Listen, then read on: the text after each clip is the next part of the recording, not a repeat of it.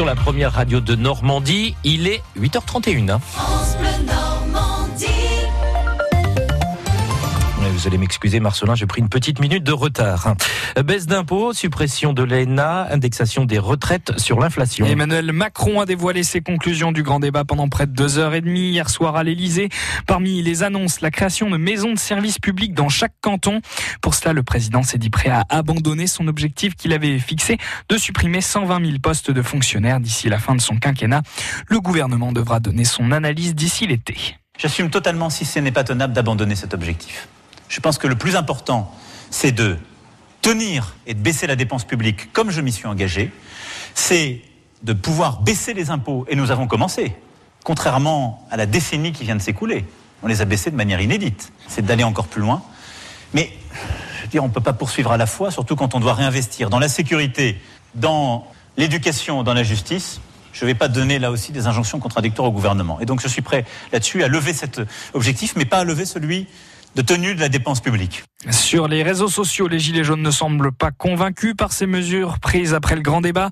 À quand une manifestation sera organisée demain après-midi pour l'acte 24 du mouvement, un défilé qui ne pourra pas passer dans le centre-ville suite à une nouvelle interdiction de la préfecture. Les salariés de la sucrerie de Cagny vont découvrir le plan social de leur usine. Une nouvelle réunion est organisée aujourd'hui à Paris après un conseil d'entreprise hier. 74 emplois sont menacés. Un projet de reprise doit être déposé dans quelques jours par les betteraviers normands. Visite princière dans la Monaco du Nord. Le prince Albert II s'est rendu hier au musée Christian Dior de Granville pour inaugurer une exposition consacrée aux robes de sa mère, Grace Kelly. Des, des admirateurs ont pu saluer le prince qui a signé quelques autographes, notamment pour Monique, une Granvillesse qui tenait dans ses bras un livre de photos consacré à Grace de Monaco. Il me l'avait signé déjà en 2015 et là, il vient de signer ici. Voilà, c'est euh, il y a des photos magnifiques. C'est que sur sa maman, les enfants. Regardez le prince Albert quand il était tout jeune. C'est les photos, elles sont splendides. Disons, depuis ma tendre enfance, j'ai toujours suivi euh, les parents. La princesse Grace le prince Régnier, euh, tout. J'ai assisté euh, au mariage, bon, ben, c'était télévisé, donc euh, j'ai assisté. euh, j'ai suivi tout le temps euh, l'évolution. C'est très bien parce qu'il s'intéresse quand même sur Grandville et il y a beaucoup de choses. Et je l'ai, raté au moment du Tour de France. Là, j'étais furasque. Photo à retrouver sur francebleu.fr. Bordeaux reçoit Lyon ce soir en ouverture de la 34e journée de Ligue 1.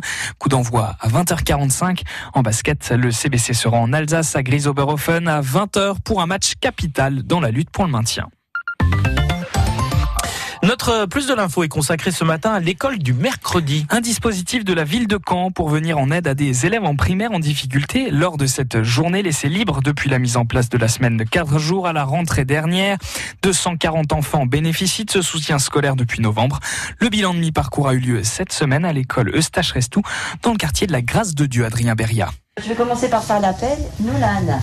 Dans cette école du mercredi, on fait des mathématiques, Ça fait combien le double de 15 30 on lit des histoires La rage Au secours Fuyons Est-ce qu'il a la rage, ce petit ours ou on fait du français en créant des phrases avec des mots en plastique et en couleur. Les sorcières cherchent des serpents. Par petits groupes, euh, pas plus de 5 ou 6 par classe, les élèves apprennent, mais en jouant. À l'école, on fait pas toujours des jeux au mercredi éducatif. Là, on peut faire des jeux en apprenant. Donc moi, je trouve que c'est mieux. Ils sont tous volontaires pour être là, Pour mieux apprendre à l'école, enfin presque tous volontaires. c'est pas moi qui ai décidé, c'est mes parents. Et ces mercredis passés à l'école, eh bien, ils trouvent ça efficace. J'avais des mauvaises notes des fois et maintenant, bah, j'ai tout bon. Sarah Jubert est institutrice à IF, elle vient faire cours tous les mercredis et elle constate la progression des élèves. C'est vrai que ça nous permet d'aborder les notions plus par des jeux, en petits groupes. On reprend des notions qui ont été vues en classe, qui n'ont pas été comprises, ils se sentent à l'aise et du coup, ben, ça débloque aussi certaines difficultés. C'est efficace. Leçon de français, de mathématiques. Ce dispositif a été mis en place pour renforcer l'égalité des chances et aider les enfants qui viennent des milieux les plus défavorisés.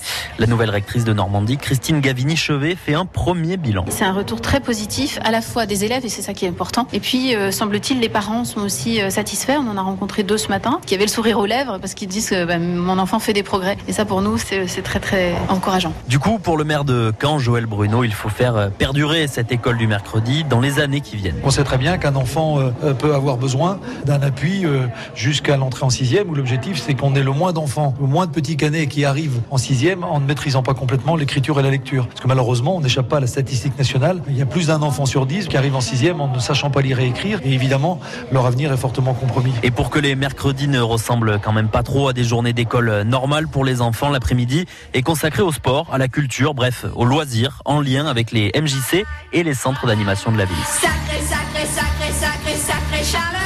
Notre plus de l'info à retrouver sur francebleu.fr.